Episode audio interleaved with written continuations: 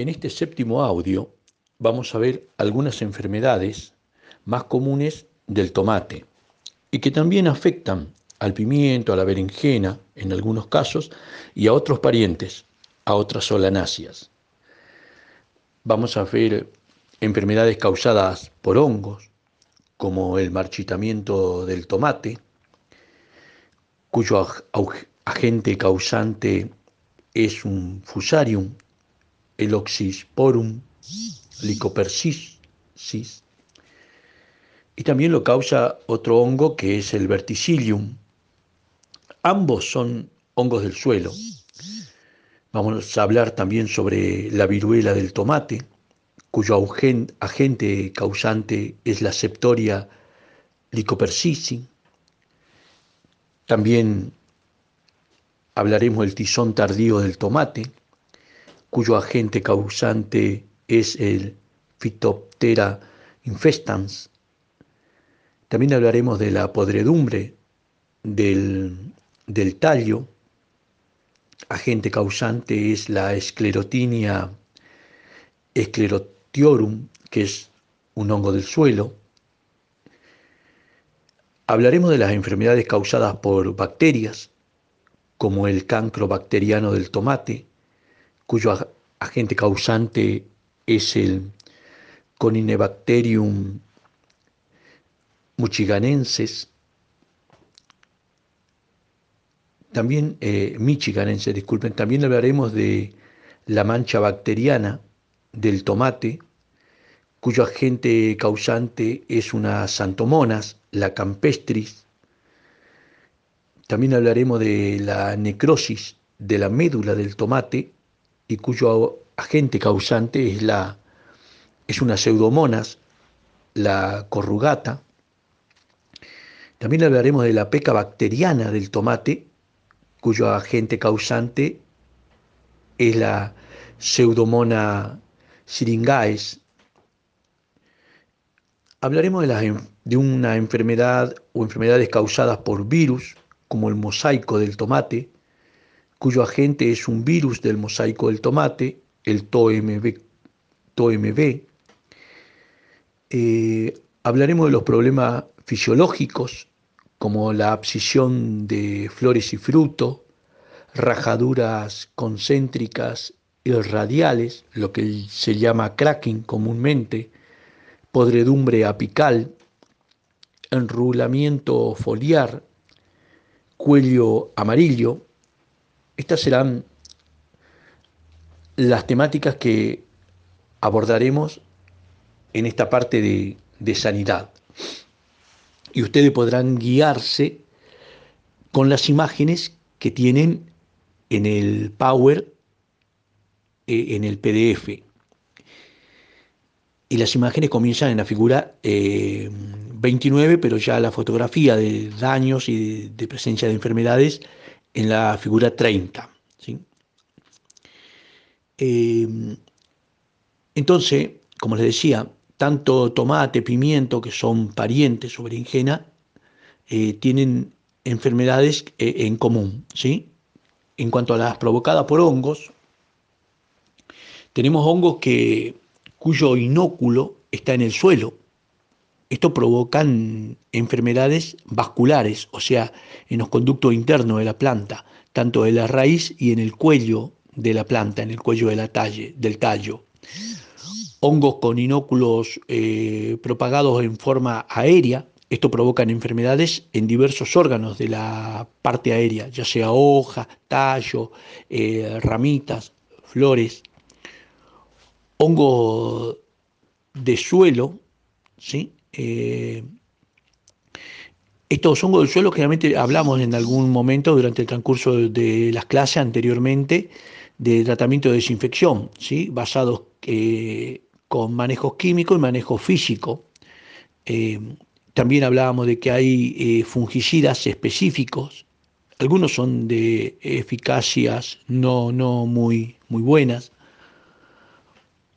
el hongo u hongos de la parte aérea, cuando se ubican en superficie, suelen encontrarse adecuadamente eh, eh, su control con algunos fungicidas específicos o algunos de amplio espectro. Bueno, en cuanto a los hongos de parte aérea, eh, es importante el manejo que hagamos sobre el ambiente, ya sea en el invernáculo principalmente. Los hongos vasculares son los que dificultan el acceso eh,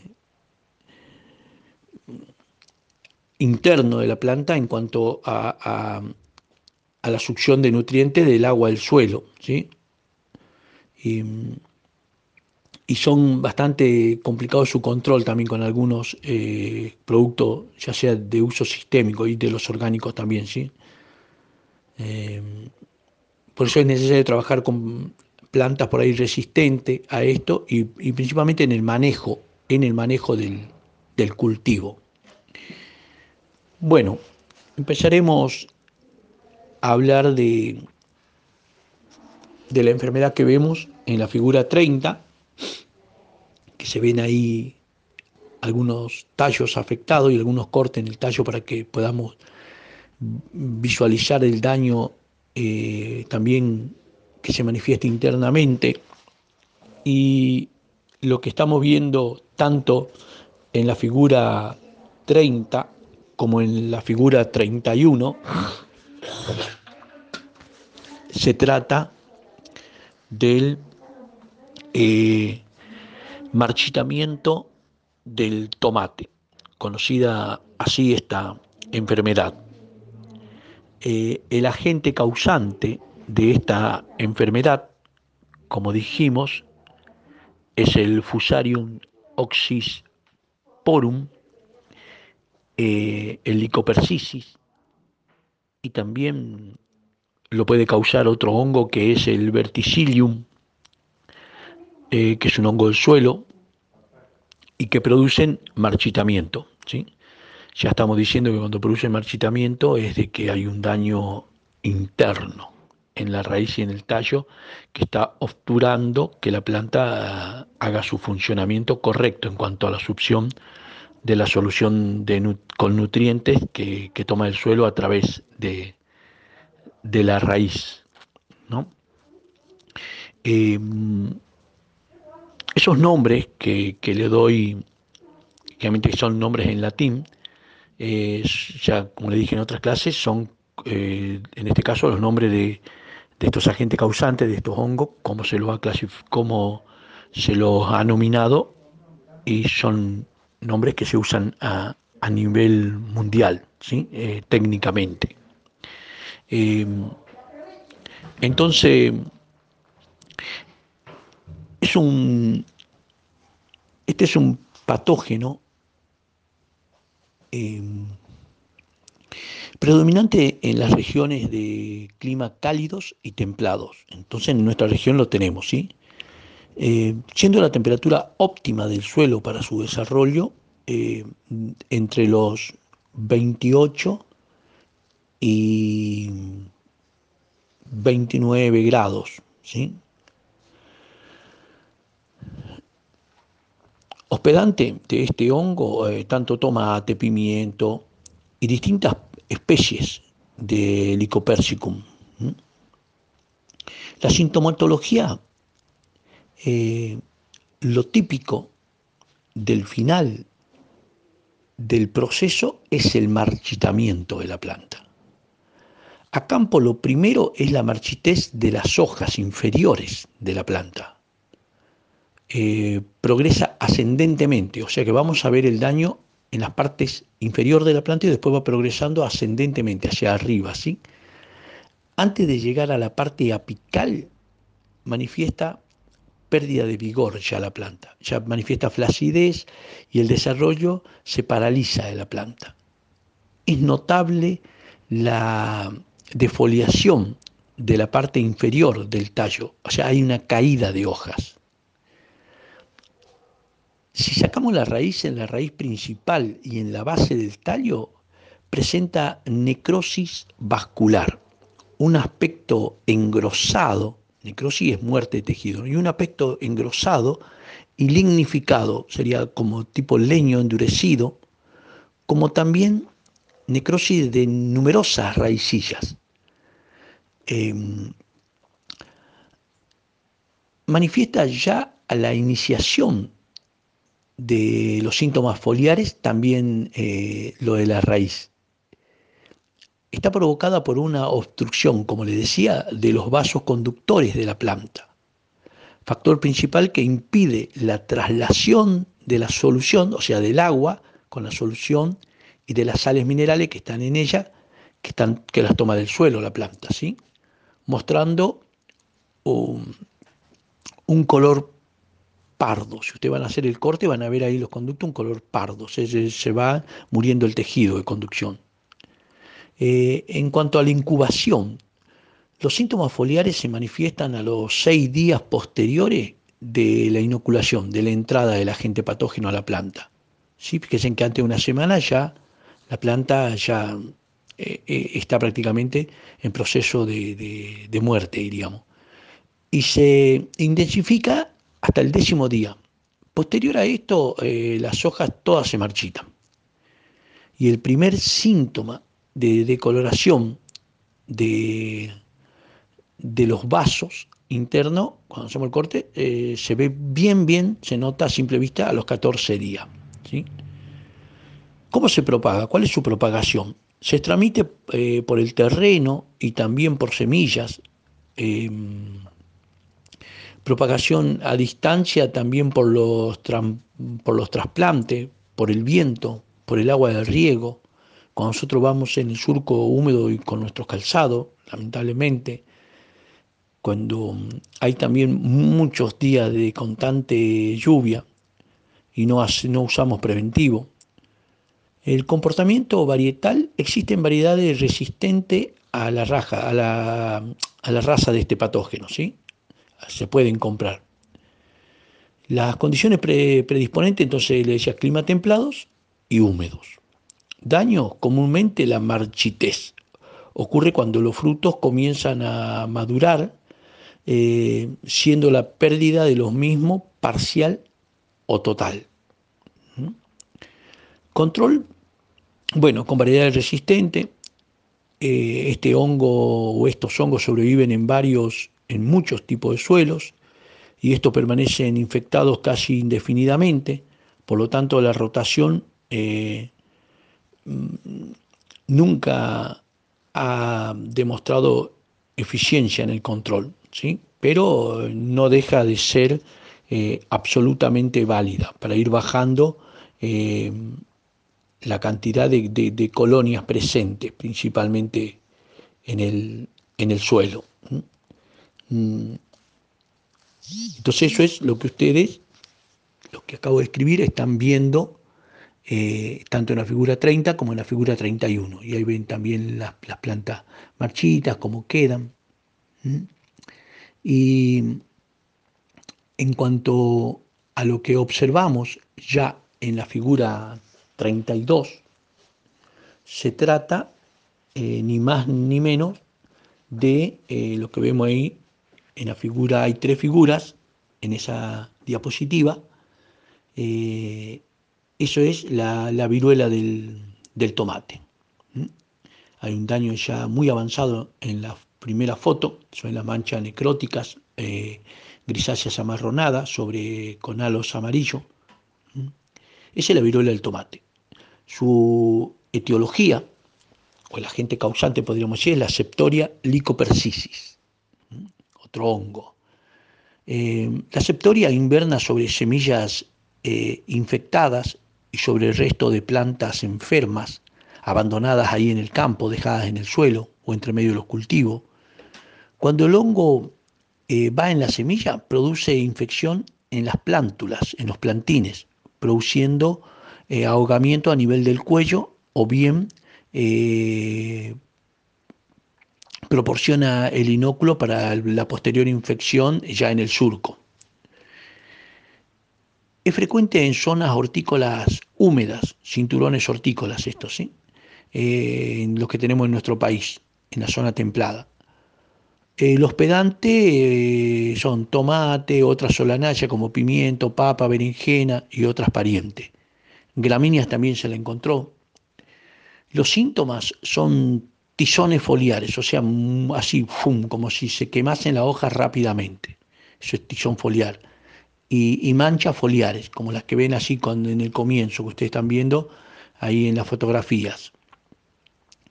Eh, entonces en la hoja vamos a ver manchas necróticas, muerte de tejido. Al principio hay amarillentas, se empiezan a poner manchas amarillentas, pequeñas, primero aparecen, eh, en la imagen ustedes ven muy avanzados, ¿sí? por eso es necesario eh, la lupa, tornándose parduzcas, estas aisladas, deprimidas en el centro, como un poquito hundidas, y, redondeadas por, algún borde de tipo calloso es más frecuente en hojas inferiores también de la planta y provocando defoliación. Si estamos diciendo que es frecuente en hojas inferiores es porque el ambiente de la humedad relativa basal en, la planta, allá cerca del suelo, es donde hay mucha concentración de, humedad. Eh, en cuanto cuando ya está en el tallo, las manchas son difusas, pero aparece en el tallo y luego avanza hacia los frutos puede mm, aparecer pequeñas manchas negruzcas, eh, puntuaciones oscuras, eso es ya un signo, cuando hay puntitos negros hay un, signo, ahí está manifestando su signo longo. La incubación de esta enfermedad es entre 8 y 10 días, ¿sí? y ya la planta está totalmente dañada. La propagación eh, también es llevada por el agua del riego, por la bota con, barro cuando pisamos, eh, vamos avanzando sobre el surco, eh, también mucha acumulación de humedad y lluvia constante, vientos también trasladan estos patógenos, las herramientas, los animales, los insectos vectores. condiciones predisponentes, alta temperatura, un rango favorable es entre 10 y 27 grados, generalmente con alta humedad relativa puede presentar tranquilamente esta enfermedad. Eh, la humedad relativa del aire, ¿no? Los daños eh, generalmente son hasta un 50 o un 60% de toda la producción, el daño es grandísimo. Control, bueno, un control cultural, ¿sí? Eh, y después con algún preparado tratar de que las semillas sean semillas sanas, las que compramos, eh, hacer rotación de cultivo, hacer una arada profunda del resto de los vegetales, sacarlos del campo, uso de variedades resistentes, la, la, las aspersiones que hagamos sobre él también deben ser eh, dadas en los almácigos y en carácter, empezar con carácter preventivo, no olvidarse de eso. Mm. Después, a ver, esa es la figura 32. Vamos a ir a la figura 33. Y en la figura 33, en esas imágenes, estamos viendo a la enfermedad llamada eh, tizón tardío del tomate. ¿sí? Y el agente causante, su etiología, es el Phytophthora infestans, este hongo em, es una enfermedad destructiva, no se presenta en zona seca, hospedante, papa, tomate, berenjena y solanácea silvestre. Síntoma en hojas, primero en hojas, ¿sí? ese es el orden donde vamos a aparecer, van a aparecer eh, los daños de esta enfermedad. Eh, se presenta durante la floración, ya, generalmente es durante la floración de la planta que podemos encontrar la enfermedad se aprecian manchas acuosas. Cuando digo manchas acuosas es porque hay una mancha que es color verde todavía, pero su verde es brilloso, ¿sí? eso es manchas acuosas. Circulares o casi circulares, eh, un verde oscuro, y luego castaño oscuro, va tornándose. Por lo común aparecen en la punta o borde de las hojas eh, inferiores, volvemos de nuevo a la humedad ambiente relativa en la parte eh, basal o parte media baja de la planta. Em, en condiciones favorables, las lesiones se extienden en toda la hoja con un, con un borde irregular avanzando hacia su interior. En el envés de la hoja, al otro lado, se forma una zona blanca constituida por hifas del hongo, así como felpas blancas. Cuando ataca el tallo, el tallo tiene manchas eh, necróticas, es tejido muerto, lo venimos diciendo, alargadas a lo largo del tallo, luego se hace castaño oscuro, los tejidos adquieren consistencia vítrea como, y quebradiza, como que se desprende un poquito. Cuando ya está la enfermedad en el fruto, eh, aparecen unas manchas bronceadas eh, que se oscurecen. Bronceada hablamos de un marrón clarito que se oscurece, eh, deprimidas con, con podredumbres, ¿sí? comenzando en las proximidades del pedúnculo. Ahí pueden ver la foto, el pedúnculo es el que une el fruto al ramillete, y ahí pueden ver en la foto cómo hay una podredumbre en la unión del pedúnculo con, con, el fruto. ¿sí? Em, en, óptimas condiciones, em, el tiempo requerido para la destrucción del cultivo es entre 3 y 4 días. Es una enfermedad muy aguda. Sobre todas eh, las lesiones descritas se observa un moho blanquecino, también se ve un moho algo, algodonoso blanquecino. La principal fuente de inóculo primario se forma en plantas guachas o en frutos eh, de, descartes acumulados ahí en el campo, que quedan tirados en el campo. Por eso no tiene que quedar nada tirado en el campo. A partir de, de los primeros focos eh, infecciosos, la enfermedad eh, progresa rápidamente, con varios ciclos productivos. ¿sí? La incubación muy variable, entre 2 y 4 días en óptimas condiciones. La propagación por agua y por viento.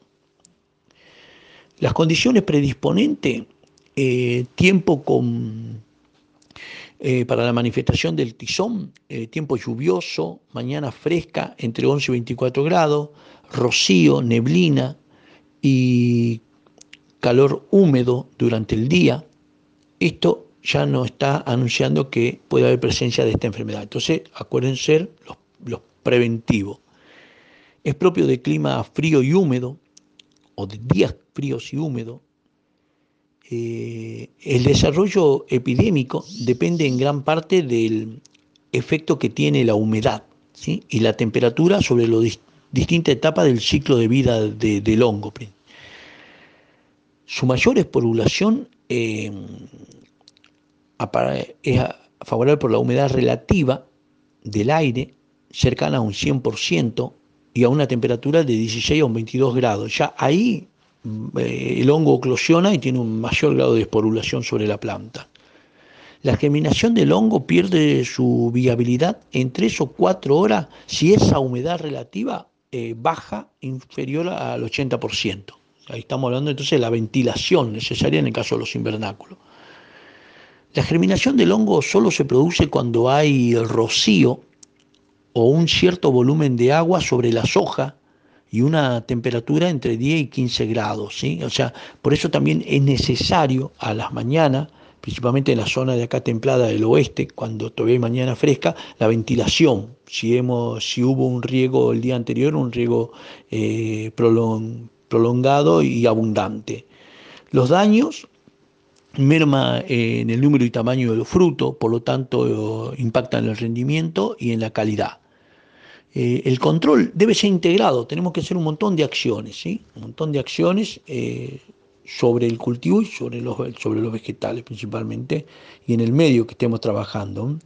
Eh, empleo de semillas sanas, variedades resistentes, aporques, todas estas cuestiones a, tener en, en cuenta. ¿sí? Control, control químico con, caldo bordelés. Hay diferentes momentos y de concentraciones a aplicar según el avance de la enfermedad o de las enfermedades eh, eh, del caldo bordelés, ¿sí? que estuvimos viendo que teníamos del 0,25, 0,50, 1 por ciento de caldo bordelés a aplicar según los ataques. Después vamos a ver en el caso de, de las solanáceas o en el caso del tomate. Entonces, el control, eh, cuando la planta tenga una altura, por ejemplo, de 15 a 30 centímetros, eh, por lo menos 10 días antes de la fecha de aparición del tizón, si el ambiente está con condiciones de tizón en la zona, 4 días antes, eh, de que se nos vengan los tiempos húmedos, que uno ya siempre está viendo cómo viene el parte climático a través de distintos medios de información, hacer un preventivo. Una vez que se ha establecido el tizón, eh, es extremadamente difícil controlarlo, eh, a menos de que el tiempo vuelva a ser cálido y, ande entre los 35 o más grados y sea seco, si no, imposible controlarlo. Entonces, para esto, de esta enfermedad, el sistema de alarma, como también para las otras que yo le iba contando distintos sistemas de alarma, eh, por lo menos durante 48 horas consecutivas, si tenemos eh, ese ambiente, ese es el sistema de alarma.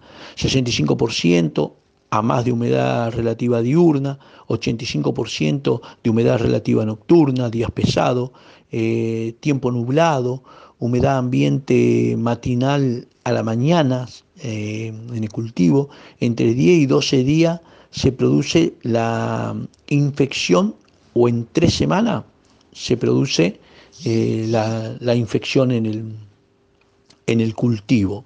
¿eh? Esto es el, famoso tizón en el, en el tomate. Entonces estábamos viendo la figura 32 y, no, a ver, la 33, por decir, la figura 33, eh, hablando sobre el tizón tardío del tomate. Y ahora pasamos a la figura 34, sí, a la 34, y ahí estamos viendo podredumbre del tallo. Eh, la etiología, eh, su agente causante, eh, en esta enfermedad es causada por esclerotinia sclerotiorum. Es un hongo del suelo. Afecta cualquier eh, porción del tallo principal o de las ramificaciones. Em,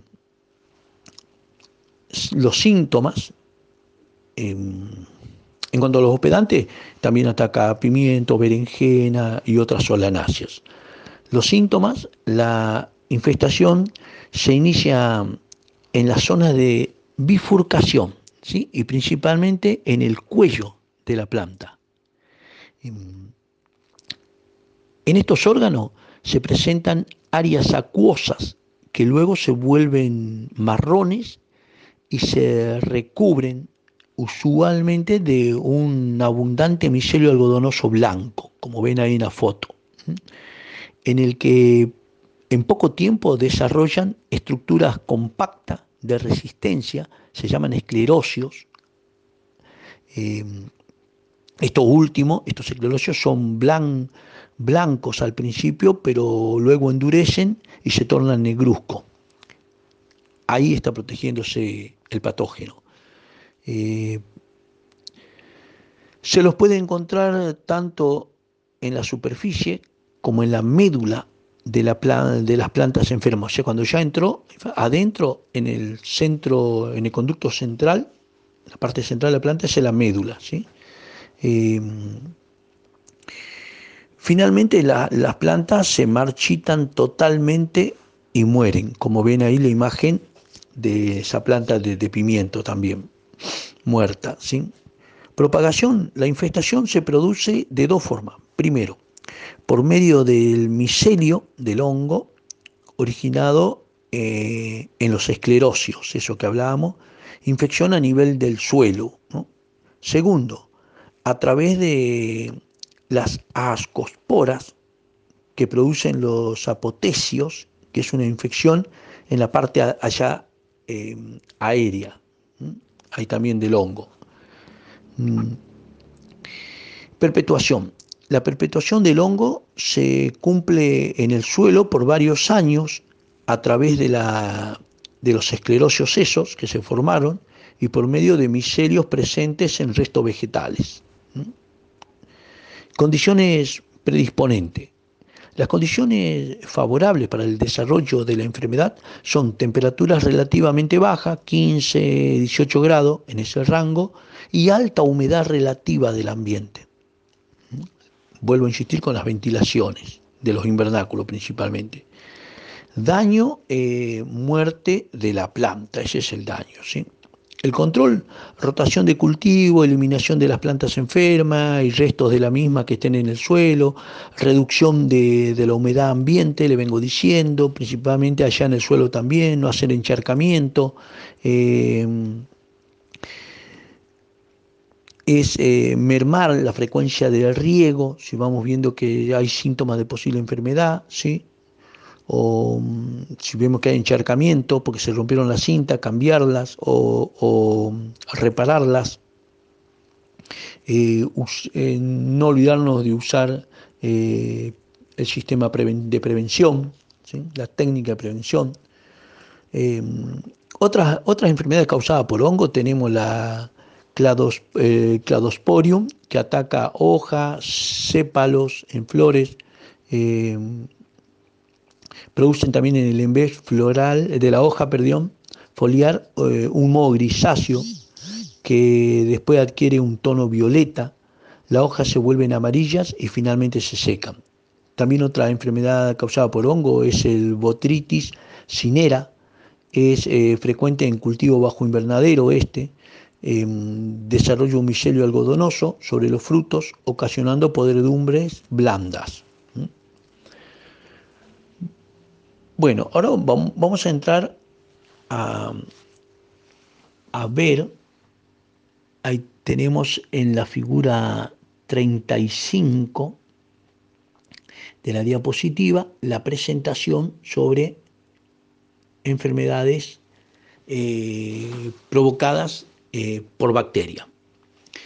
Eh, dice la filmina que provocan manchas necróticas en hojas y frutos, eh, o sea, manchas con muerte de tejido, podredumbres blandas en frutos y, en colapsos vasculares en la parte interna del tallo. La fuente de inóculo puede estar en el aire, en el suelo, los restos de cosecha o en la semilla. Eh, transmisión planta a planta y a través de herramientas que usamos para distintos trabajos eh, en la parcela y también en cuando usamos para la poda. Em, si están en la superficie hay un fácil control con, un antibiótico, ¿sí? Eh, o podemos usar el caldo bordelés también. Si están, la enfermedad es, interna en la parte vascular, en la parte de conducción, eh, que esto es preferible sacar la planta del lomo. Vamos a ver la figura en la 36 de esta enfermedad bacteriana, que ahí estamos viendo corte longitudinal en un tallo, vemos toda la necrosis en los conductos, vemos cómo las plantas también están marchitadas, eh, vemos ahí el, eh, el, daño prácticamente medular, ¿sí? De cómo hay muerte de tejido. E, esa, esa enfermedad que están viendo en esa imagen 36 es el cancro bacteriano del tomate. El cancro bacteriano y marchitez del tomate, también conocido así. ¿Quién hace el daño? La etiología, la gente causante, se llama Corinebacterium eh, michiganense, esta bacteria. Aparece en todas las partes del mundo y produce pérdidas considerables, eh, particularmente en tomates cultivados a campo. Eh, los síntomas, eh, mancha en la hoja, tallo y fruto. Ese es el orden del avance de, de la enfermedad. Hojas, tallos y fruto. Así como el marchitamiento de las hojas también es adentro en el vástago, la parte vascular, ¿sí? En el tallo, eh, en su interior, encontramos el daño. Y la bacteria diseminada longitudinalmente, con, van a ver esa decoloración que viene, porque la bacteria está en toda esa decoloración, está la bacteria, ¿sí? Eh, y, ven que está, hay una pudrición de la médula y, de todo el tejido vascular, el tejido conductor. En el fruto se presenta con manchas en forma de, ojo de pájaro, le dicen, bien redonda, con centros irregulares. Hay un centro en, todo ese círculo, hay una parte central oscura y, duro. Eh, hay un halo blanco en su borde de toda esta mancha. Eso se llama ojo de pájaro. Por lo común, los cánceres son muy pequeños e imperceptibles, pero pueden aparecer sobre los tallos y nervadura de las hojas también. Los primeros síntomas se observan en las hojas inferiores, cuando el clima es húmedo. Eh, manchas eh, vejiganosas, blancas, que se empardecen eh, conforme va avanzando la enfermedad, ¿sí? se van haciendo amarillo. Y, y pueden después eh, juntarse todas, ¿cuáles ser? Las hojas marchitas se enrollan hacia arriba y hacia adentro, ¿sí? En cucurucho. Y más tarde empardecen, pero no se desprenden. Que veíamos en otras enfermedades de hongo que se desprendían, acá no se desprende. Con frecuencia la enfermedad solo afecta a los foliolos de, un lado de la hoja. Fíjense, de todo el cuerpo de la hoja a los foliolos de un lado, ¿sí? Eh, eso también eh, nos está diciendo que se trata de este cancro bacteriano. Eh, o de un también algunas veces de un solo costado de la planta. ¿sí? esto cuando hay marchitamientos bruscos también. A nivel del punto de unión del peciolo de la hoja y el tallo, aparecen eh, bandas de colores claros, eh, le dicen necrosis en herradura, donde se forman grietas, las cuales forman eh, cánceres acá.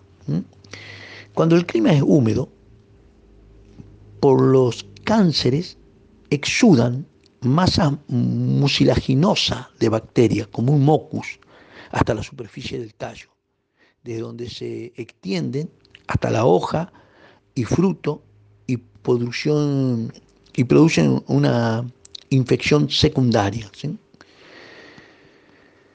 El manchado de los tejidos vasculares adentro se extiende a toda la parte mm, de la planta cuando el avance es agresivo y, y cuando en el caso del fruto también pasa lo mismo, todo el interior del fruto.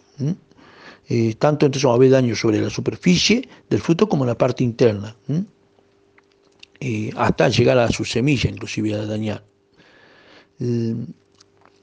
las bacterias invernan eh,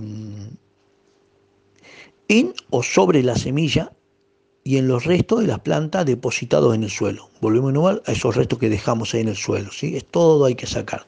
Generalmente las infecciones primarias se deben a la penetración de dicha bacteria a través de heridas en raíces o tallos o en hojas o en fruto, porque andamos haciendo aporques agresivos o carpidas agresivas cerca de la planta o en el tema de la poda y no nos dimos cuenta y lastimamos una hoja o una parte del tallo.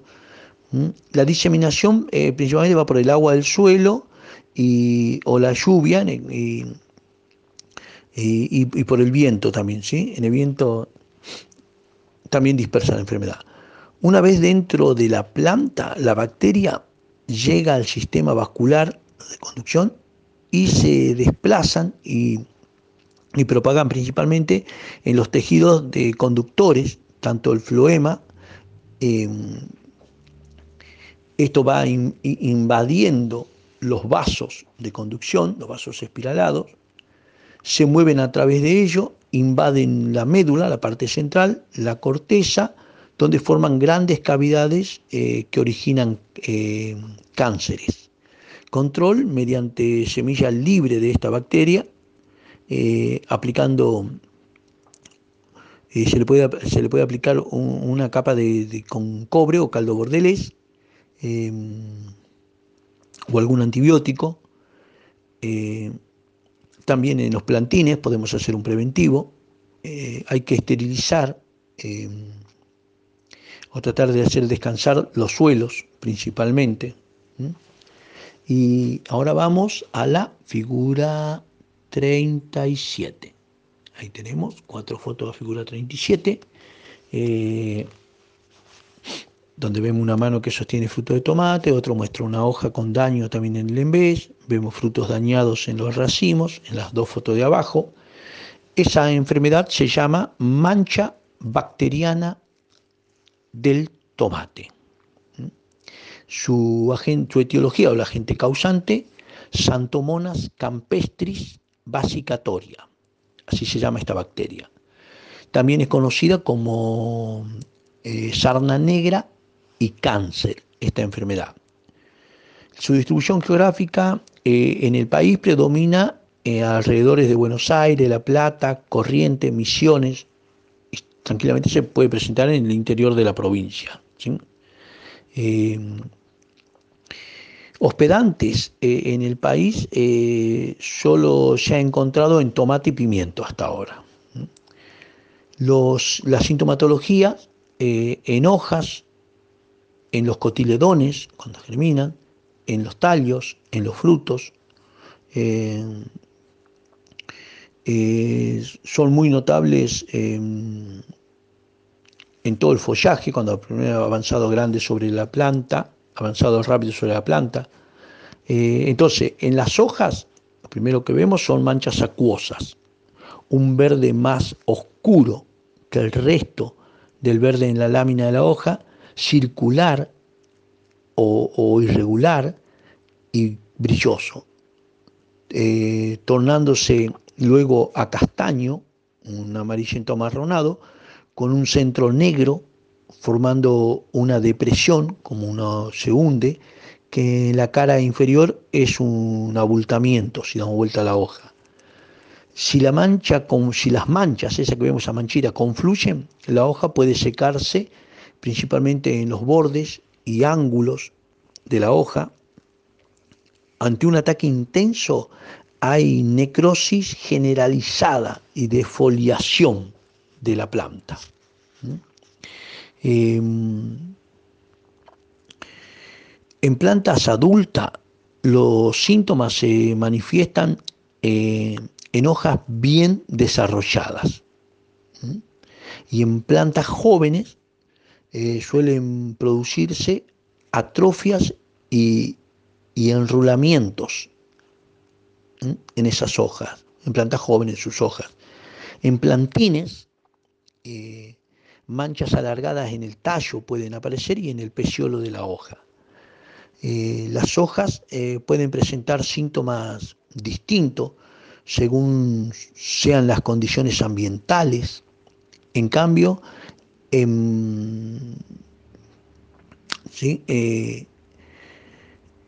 en, periodo de condiciones de mucha lluvia y neblinas y mucha persistencia de rocío, se nota eh, un atizonamiento, ¿sí? o sea, desprendimiento, quemazón de la hoja rápido y necrosis en los bordes de los tejidos de algunas hojas.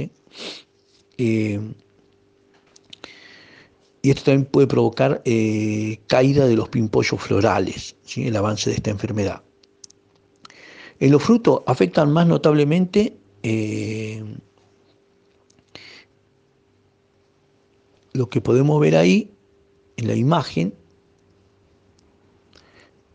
el daño es totalmente perjudicial, fíjense, tanto en fruto verde como en fruto casi eh, pintón. Eh, primero aparece una mancha de color verde oscuro, de aspecto aceitoso, brilloso, luego se oscurecen, elevan y se rodean de un halo claro se tornan castaño oscuro y semejan una lesión de sarna. ¿Ve? Como ven en la foto 1 de esa parte de la figura 31, como una costra. ¿sí? Aspecto es crateriforme, diríamos. ¿sí? Consistencia corchosa, también se puede decir. Se desgarra eso y, y bueno, a, la vez también eso solo hace como un enrollamiento, esa es la costra. Eh, luego va desapareciendo el, halo, hay un halo ahí claro que rodea la mancha. este, este, es un aspecto que le da lo de lo de crateriforme. y la consistencia, decíamos, es corchosa. Esto se, como le dije, se desprende, lo que permite eh, diferenciar esta enfermedad del cáncer bacteriano, ¿sí? que no tiene esta parte de, de costra. Cuando el ataque es en fruto joven, eh, directamente lo deforma. Atacan únicamente a frutos verdes, que todavía no, no, están totalmente pintón. Para, o sea, diríamos que están ya o en verde o, en edad de cosecha. Esto, esto, se atribuye a que, a que el fruto maduro, el pH eh, potencial que tiene, disminuye. Eh, la probabilidad, por su acidez, disminuye la probabilidad del daño. La bacteria no tolera gran acidez. Eh, por esta razón, se concentra principalmente en la cáscara, más que internamente en el fruto, y, en los frutos verdes, en la cáscara. Mm. En los frutos la manifestación entre 4 y 8 días, eh, ya si afectó al fruto, ya se ve el daño. Y en las hojas al tercero o al sexto día. La persistencia y difusión es un organismo muy resistente a la desecación, puede vivir en el suelo e inverna en raíces de gramínea, vive también en restos de vegetales de cultivo.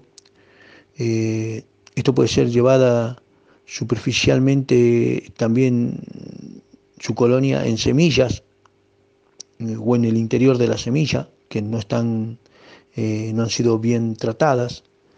La lluvia y los insectos también son factores importantes en la difusión de, esta, de este patógeno para la enfermedad. Condiciones predisponentes, temperaturas óptimas entre 24 y 30 grados y con alta humedad ambiental. Esto es óptimo para ellos. También favorecen las lluvias intensas de, algunas épocas, favorecen también la aparición de esta enfermedad. ¿sí? Eh, si hay una temperatura superior a 35 grados, generalmente no aparece esta enfermedad. Para esa época no aparece esta enfermedad. Entonces, vuelvo a decirle que cuando en la primavera temprana o mediados de la primavera están apareciendo días continuos de lluvia para nuestra región, para nuestra zona, empecemos a pensar un poquito eh, en los tratamientos preventivos. Otro factor importante de traslado de esta enfermedad es el viento, que transporta la bacteria. Eh, que están en el suelo y, en el aire, ¿sí? Eh, porque el, viento levanta partículas de suelo. El riego por aspersión, las heridas en las hojas, la ruptura de sus pétalos y el estado de saturación de agua en los tejidos constituyen también factores predisponentes para esta enfermedad. Los daños, cuando se dan las condiciones óptimas, son muy serios, el daño. La defoliación en plantas adultas perjudica la calidad de fruto, puesto que lo mantienen expuesto al sol, viento, frío y a la lluvia. También se produce una disminución en el vigor de la planta atacada. Van a haber plantas muy decaídas. Eh, entonces, en cuanto al fruto, totalmente disminuye su valor comercial. ¿no? Un, el control, medidas culturales, eh, desinfección de la semilla, pulverización eh, del cultivo con preventivo, rotaciones en almacén y rotaciones, eh, tratamiento también en el almacén antes de salir al surco, en el campo también, dar algún tratamiento, aplicación con, bueno, de este preventivo en caldo bordelés, ¿no? puede también algún antibiótico.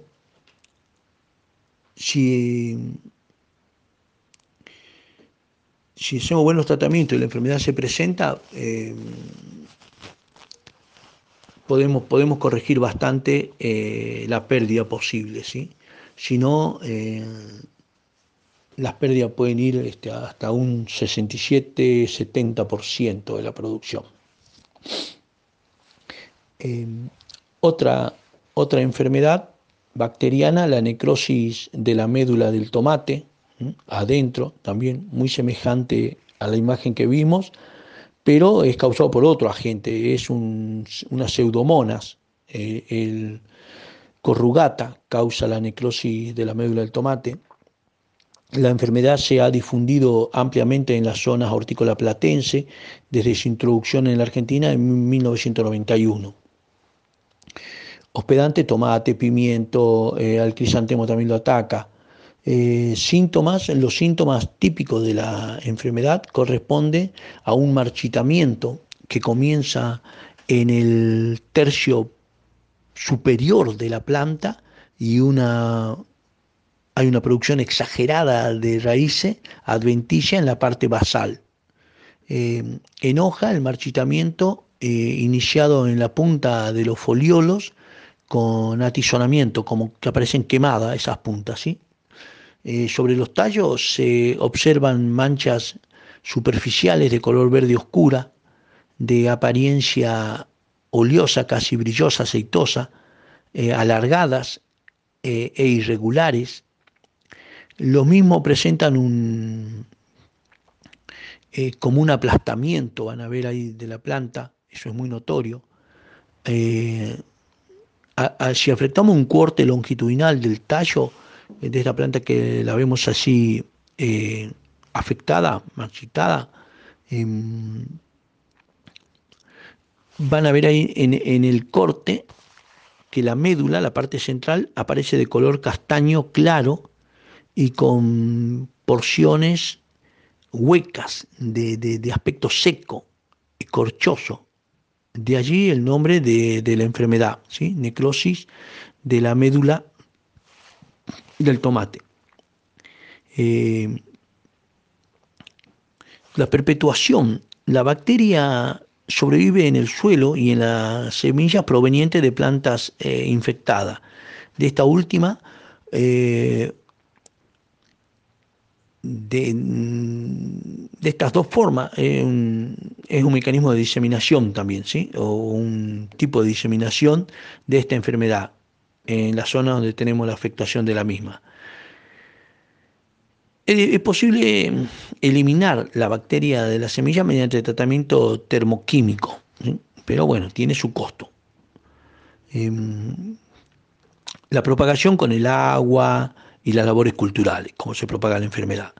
Condiciones predisponentes, eh, las condiciones óptimas para que se predisponga la enfermedad, em, de la necrosis medular son altos niveles de, nitrógeno en el suelo, cuando no es excesivo fertilización con nitrógeno, bajas temperaturas nocturnas y humedad relativa ambiente elevada.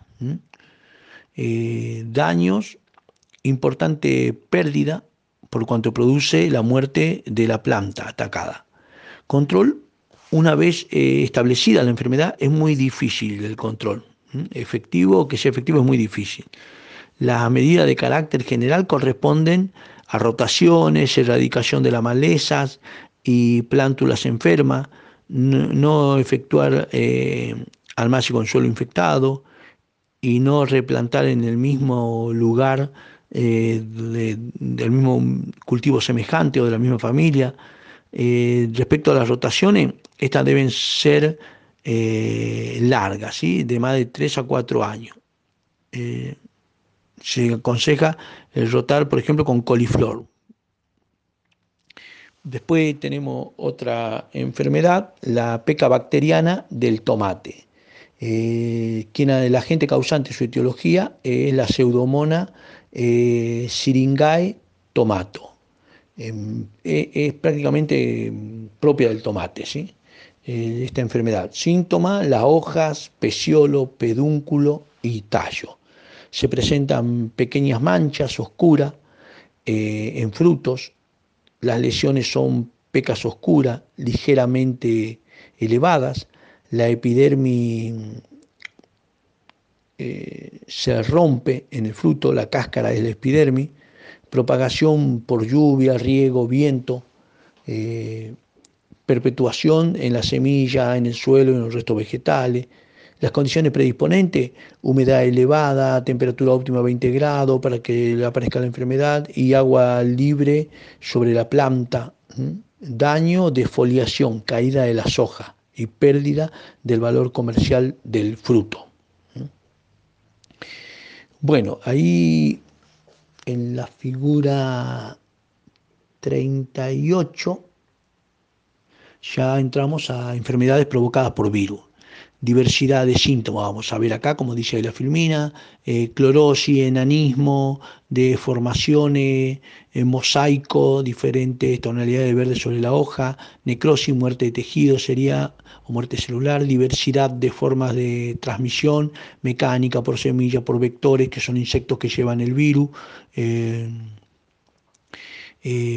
la medida es dirigida al, control del vector, principalmente al insecto, y por exclusión o por mecanismo activo, como son controles, los, controles químicos.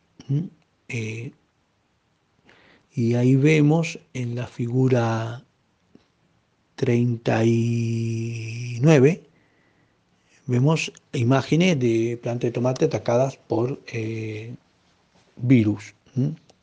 Eh, que esa es la enfermedad del mosaico del tomate. El agente o la etiología es el virus del mosaico del tomate, el TOMB. Hospedante, el mosaico es una enfermedad muy difundida en todos los cultivos de tomate, sobre todo en los desarrollados a campo. En la zona platense aparece desde desde Almácigo y ya iniciada la cosecha puede eh, eh, afectar al 70% de la planta. Síntoma, el síntoma más común, como su nombre lo indica, es un mosaico en las hojas, color verde normal, alterado con parches de verdes eh, más claros o verdes de otras tonalidades y una deformación de los foliolos, ¿sí? lo quedan como desflecado.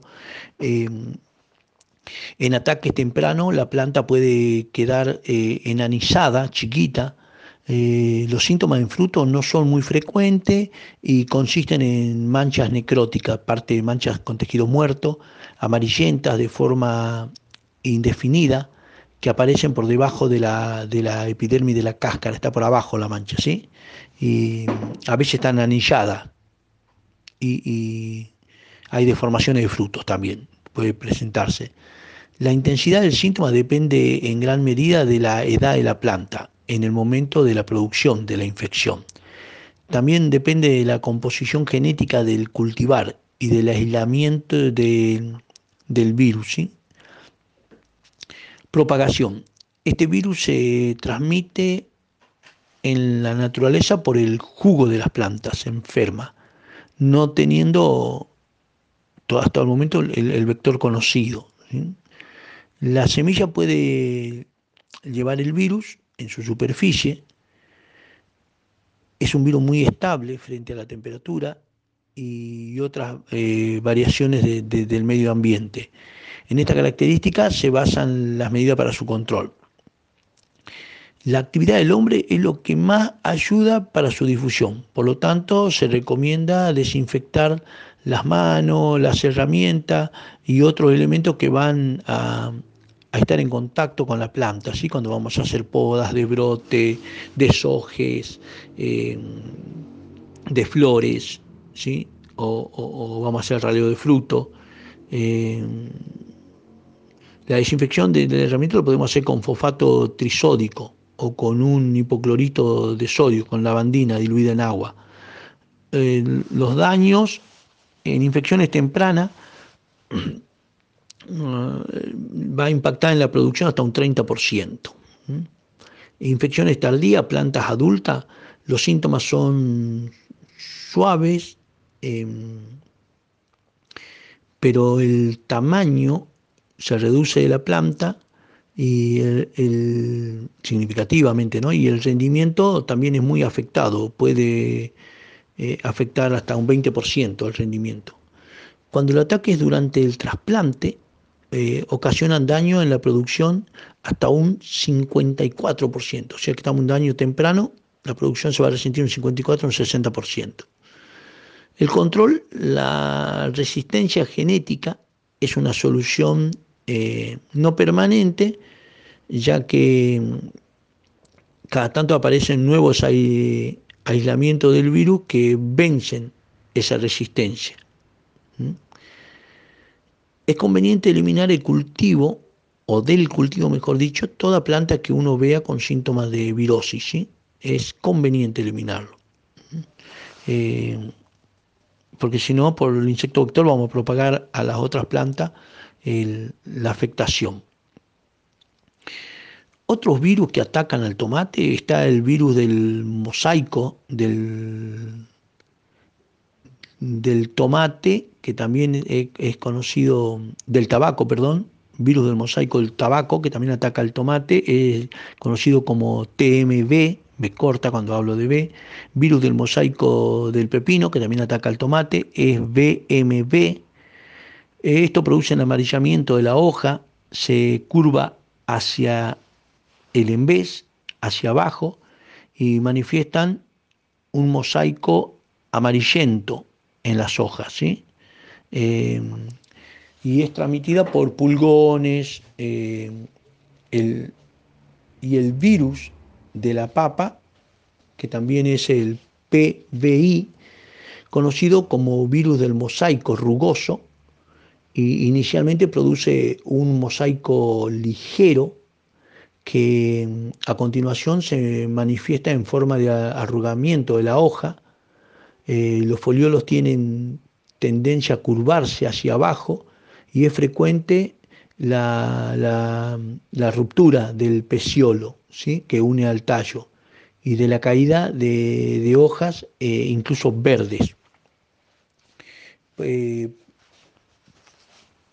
entonces ahí vimos en la figura 39 algunos daños por, por virus, eh, después estamos viendo en la figura 40 que habla de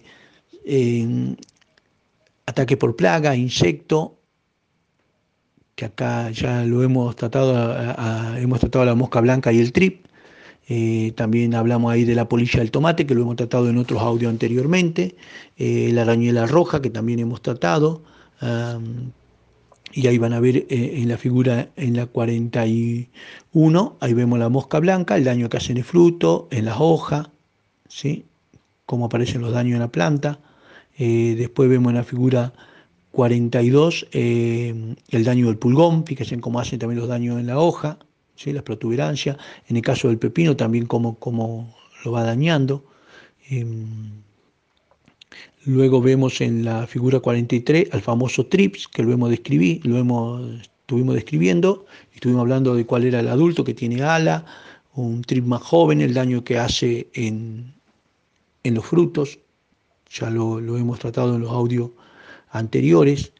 En la figura 44 vemos el daño de arañuela roja, en las plantas, también en las hojas, vemos ahí sus larvitas. Eh, en la figura 45 vemos el, daño de la liriomicia, que también vemos en la hoja, también hemos tratado ya la liriomicia, el daño en la hoja y en, los frutos.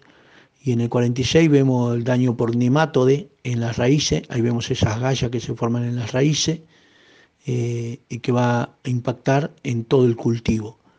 Eh, ya en la figura 47 eh, vemos, eh, tanto en tomate y en pimiento, fisiopatía. A pesar que vamos a ver pimiento a partir de, de una clase más, eh, después que cerremos tomate, vamos a ver pimiento, estamos haciendo un, avance sobre él porque tienen enfermedades comunes, insectos comunes y plagas comunes y tratamiento del cultivo comunes. ¿sí? entonces ahí vemos daño de fisiopatía del tomate, ¿sí? vemos eh, lo que se ve en la parte basal del fruto, lo que comúnmente se, dice como culo, ese es un daño por deficiencia cálcica, y el otro que vemos la mancha longitudinal, eh, blanco parduzca sobre fruto, ese es un daño principalmente provocado por el sol. ¿sí? Esos son algunos problemas fisiológicos. Entonces lo que nosotros veíamos, íbamos a ver, era abscisión de flores y frutos. en cuanto a la abscisión de flores y frutos, se produce generalmente esto cuando hay una condición de estrés sobre la planta. ¿sí? Abscisión es pérdida, se caen las hojas, se caen los frutos, se caen las flores, ¿sí? se desprenden, se están desprenden constantemente, esto hay una condición de estrés. Eh, fundamentalmente esto está dado por las altas temperaturas, eh, generalmente en invernáculos, que no se está haciendo bien la ventilación o son de muy baja eh, altura esos invernáculos y de un ancho muy angosto y de un largo no tan prolongado. ¿sí? túneles medios bajos no son propicios para el cultivo de hortalizas de fruto en su interior, no son adecuados. es más para hoja. Entonces ahí tenemos las altas. Entonces este estrés está provocado por altas temperaturas, como le dije, eh, y provoca hasta en yemas también hace, provoca que las yemas mueran también, ¿sí? Eh, o, puede prosperar, pero el desarrollo de la flor puede continuar eh, luego del estrés, pero su crecimiento es muy anormal y finalmente cae. ¿sí? aún después de la fertilización de flores, a veces no alcanza a desarrollar por competencia con, otros frutos o por situaciones de estrés, eh, aunque permanezca en la planta, que parece que está bien, eh, pero está un tiempo nada más y después absiente, desprende. Eh, las rajaduras concéntricas y concéntricas, así como tienen un centro sobre el fruto y, radiales también en el fruto, eh, llamado cracking, em, consiste, que hemos visto algunas imágenes, consiste en la formación de grietas radiales o circulares en torno al pedúnculo del fruto, al tallito del fruto. Eh, cuando el crecimiento del fruto es lento, esta grieta llegan a suberizarse, ¿sí? Em, a endurecerse. Las causas estarían asociadas a, riesgo, a riegos irregulares luego de un prolongado estrés hídrico, falta de agua o sequía, y se le da un riego brusco, em, y hay temperaturas altas, em, y la humedad relativa ambiente es baja, esto hace que sea muy susceptible para provocar esto, el cracking en los frutos. Podredumbre apical, que recién veíamos una foto, que le decía en este caso el pimiento y se ve también de un tomate. Eh, esta, anomalía se manifiesta porque eh, en, el, extremo ese del fruto aparecen zonas circulares de color blanquecino que más tarde se, deprimen, eh, se necrosándose, muerte del tejido, y adquiriendo una coloración negruzca. Sobre esta zona puede proliferar el ataque de cualquier otro tipo de hongo, ¿sí? de tipos de hongo. Eh, realmente eh, está, está relacionado esto eh, asociado con una mala traslocación del calcio en la planta, ¿sí? o sea, hay una deficiencia cálcica. Enrulamiento foliar. Eh, estamos hablando dentro de los problemas fisiológicos, enrulamiento foliar. Se observa eh, en plantas eh, no virósicas, o sea que no, vemos ningún mosaico sobre la hoja, no vemos ningún, ninguna deformación, no vemos ningún enanismo. ¿sí? Se observa en planta no virósica un abarquillamiento de los foliolos, se abarquillan, se acartuchan, las hojas hacia arriba, eh, llenándose o, eh, como un cucurucho, envolviéndose y, llegando a, enrollar todo el margen opuesto y adquiriendo esto una consistencia coriácea, quebradiza, así como papel. Eh, esto está asociado, también puede estar asociado a podas excesivas, ¿sí? y a diferencias térmicas del día y la noche o aún eh, mm, esto va a hacer que son mm, o, que la planta esté muy cargada, ¿sí? producción de una planta muy cargada, esto provoca como un estrés también. Entonces, eh, me quedé ahí pensando en cuanto a las podas de hoja u, u otras podas que hagamos de tomate, no tiene que ser brusca, no tiene que ser eh, total en un día sobre la planta, podemos ir paulatino, ¿sí? porque si no estamos haciendo un daño, estamos lastimando y esto puede provocar un estrés que después se manifiesta de esta manera ¿sí? en la planta. Eh, otro problema fisiológico, el cuello amarillo. Es una alteración eh, que se manifiesta por la aparición de franjas amarillas en la base de los frutos, que contrasta con el color rojo eh, del resto del fruto. ¿no? Aparece ahí todo en la base un color amarillento que se llama cuello amarillo. Bueno, estos son algunas situaciones eh, en la parte de, enfermedad eh, y de daños provocados tanto por hongos, bacterias, eh, situaciones virósicas, por agentes vectores, otros insectos y después daños provocados por, diferentes manifestaciones fisiológicas que pueden ser estrés, ambiente, mal manejo del cultivo, es lo que que acabamos de, ver en toda esta parte. ¿sí? Eh, ya en un próximo audio entraremos a la última parte del tomate, donde veremos eh, algunos tratamientos. Eh, seguiremos con el tema del caldo bordelé en cuanto al manejo en plantines y post-trasplante y para las enfermedades y después también veremos qué podemos elaborar con, por ejemplo, con brotes del tomate, que podemos elaborar algunos ayuntadores de insectos o algunos este, mm, activadores eh, como de carácter casi hormonal sobre el vegetal también. ¿sí? Bueno, gracias.